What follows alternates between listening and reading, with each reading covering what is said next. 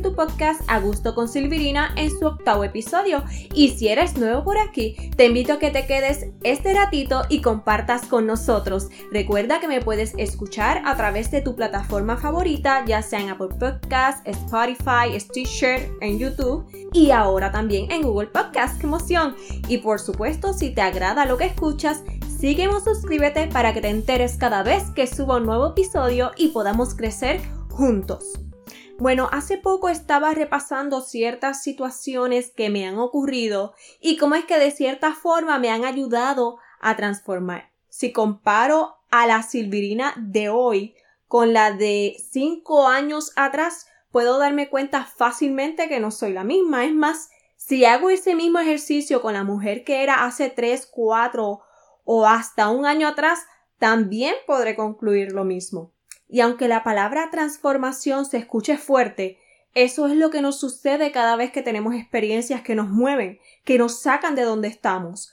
Pueden ser vivencias positivas que nos llenen de felicidad, o pueden ser esas que muchas veces no deseamos, pero que igual llegan a nosotros, sean por las razones que sean, y le podemos sacar provecho para nuestro aprendizaje. Así que eso me motivó a crear el episodio de hoy. ¿Qué crees tú que me escuchas? ¿Eres la misma que hace un tiempo atrás? Claro, digo misma porque la mayor parte de mi audiencia es femenina, pero la pregunta igual le aplica a cualquier persona sin importar su género. Ahora, volviendo a la pregunta, ¿sientes ser igual que hace un año atrás? Pensaría que no del todo. Según mi punto de vista, sería muy triste si tu respuesta fuera que sí. Creo que es fundamental crecer como ser humano, ya sea en el aspecto emocional, espiritual, financiero, laboral, familiar y hasta intelectual. Y muchas veces ese crecimiento ocurre a través de las experiencias vividas. Respecto a mí, son diversos los acontecimientos que han moldeado mi vida. Y aunque no les voy a hablar de muchos de ellos ahora, porque si no estaría aquí una eternidad y probablemente los aburriría, sí quisiera hablarles de uno en particular y es un suceso que llegó a mi vida hace unos años atrás. Anteriormente, en el episodio 5, les hablé de las vicisitudes que llegué a afrontar durante mi embarazo. Y una vez tuve a mis hijos, mi vida ya nunca ha vuelto a ser la misma. Como tú, he tenido momentos que han sido trascendentales y ese ha sido uno de ellos. Y aunque la maternidad no para a la vez que comienzas, Hoy me voy a enfocar en cómo fueron esos primeros meses como mamá primeriza. Y aclaro, esta ha sido mi experiencia y no necesariamente es o será igual a la tuya o a la de otras personas que conozcas. Cada cual es un mundo diferente, pasa por distintas situaciones y el cómo afrontarlas es distinto también. Ok, como les he mencionado anteriormente, tengo dos pequeñines que cuentan ya con casi tres años de edad, una niña y un varoncito, y les digo que fue una experiencia, digamos que dura, con muchas pruebas en cierto sentido. Solo el tiempo fue el que me brindó alivio. No les voy a mentir expresando que fue lo más maravilloso de la vida, porque no sería completamente honesta. Sí, claro está, el amor estuvo y está allí presente. Sin embargo, a lo que voy es que fueron muchos cambios en poco tiempo y no fueron tan fáciles que digamos. Comenzando les puedo señalar que tuve cesárea, así que mi libertad de movimiento al principio estuvo bastante limitada, que de hecho en otro momento les puedo abundar sobre ese proceso si es que les interesa.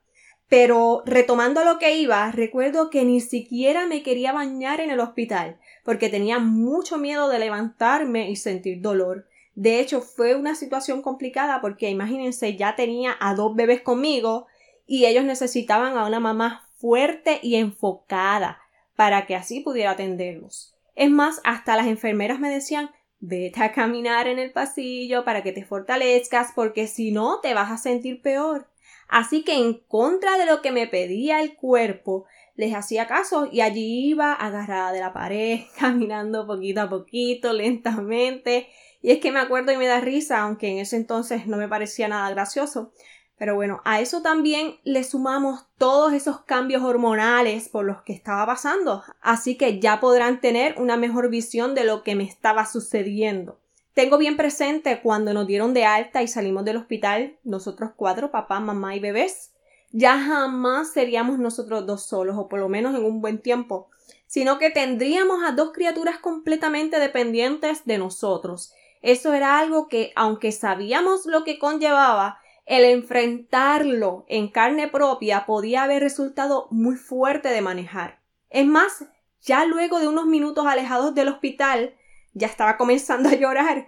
Tenía los sentimientos a flor de piel. Era una sensación extraña. No sabía ni qué era lo que estaba sintiendo. Por fortuna no duró mucho y me calmé en el camino antes de llegar al apartamento.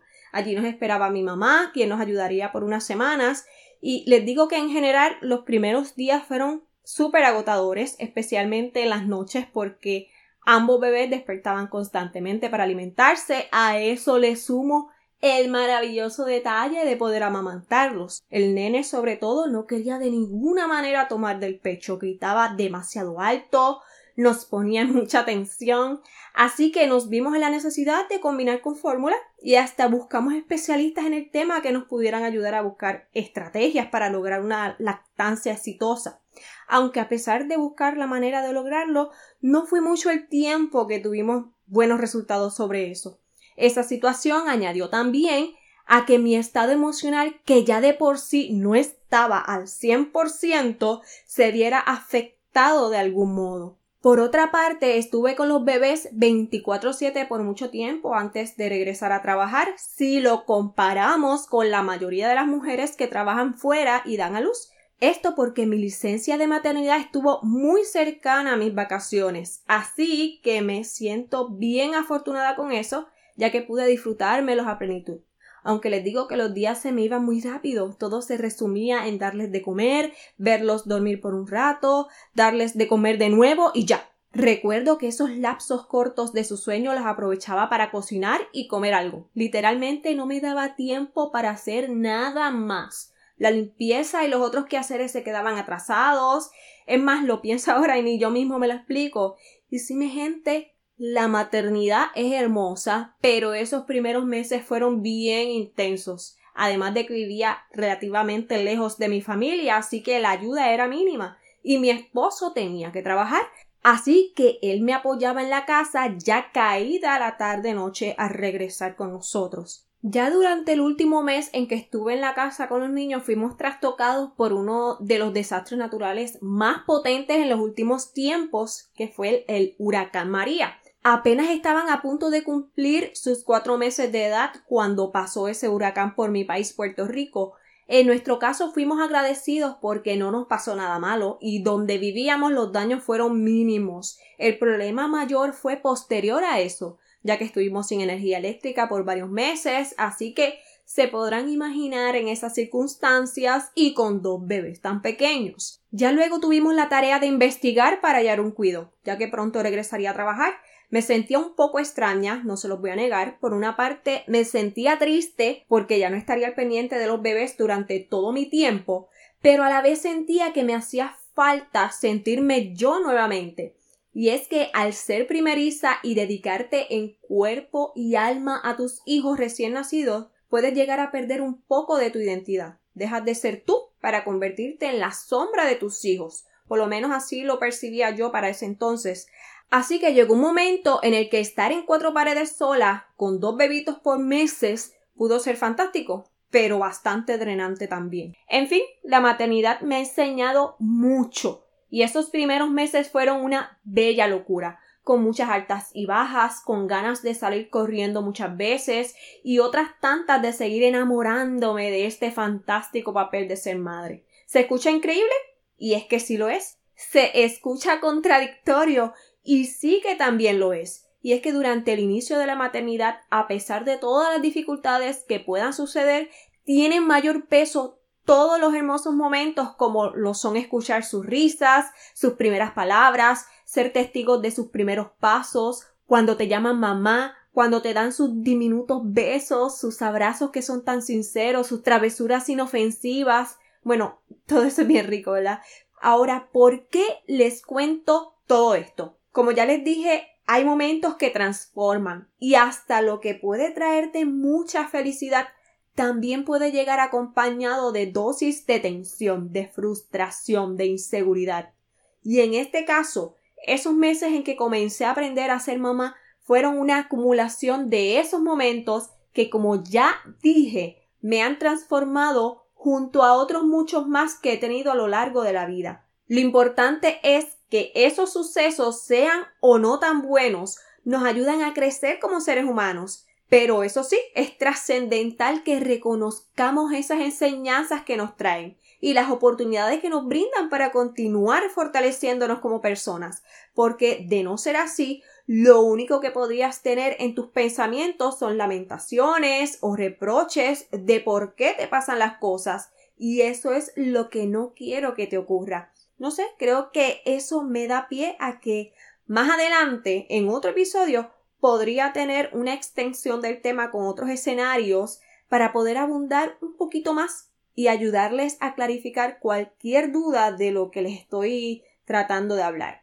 ¿Qué creen ustedes? Y nada, espero que escucharme estos minutos haya sido del agrado de todos ustedes y que este rato haya sido tal vez de inspiración, de enriquecimiento, que te haya sentido identificada, entretenida o hasta acompañada. Ese es mi propósito por aquí. Pero ahora te toca a ti. Cuéntame, ¿qué acontecimientos en tu vida te han transformado? ¿Reconoces que muchas de las cosas que te pasan te hacen crecer y convertirte en lo que eres hoy día. Sabes que si quieres contestarme o si quieres comentar qué te pareció el episodio de hoy, puedes escribirme en la publicación que hice del episodio en Facebook o en Instagram. Y si te sientes más cómoda, puedes enviarme mensaje privado por esas mismas redes sociales. Recuerda que, al igual que aquí, me puedes encontrar como Augusto con Silvirina. De esa manera podremos tener mayor interacción. La verdad es que me encantaría saber de ti por allá. Y no me puedo despedir sin recordarte que le des a seguir o a suscribirte al podcast según la plataforma que utilices. Ah, y si me escuchas a través de YouTube, puedes escribirme en la sección de comentarios. De igual manera, si me estás escuchando mediante iTunes, te agradeceré que me dejes una reseña con 5 estrellas. Eso ayuda a que la plataforma recomiende el podcast a otros y podamos así llevar el mensaje a más personas. Y precisamente, si consideras que a alguien le haría bien escucharme, compártele este episodio. Busca el símbolo de compartir y así puedes hacerle llegar el enlace a otras personas por los distintos medios que te ofrece. Y ahora sí, por lo pronto, esto es todo por hoy. Los espero la próxima semana, mis amigos. ¡Chao!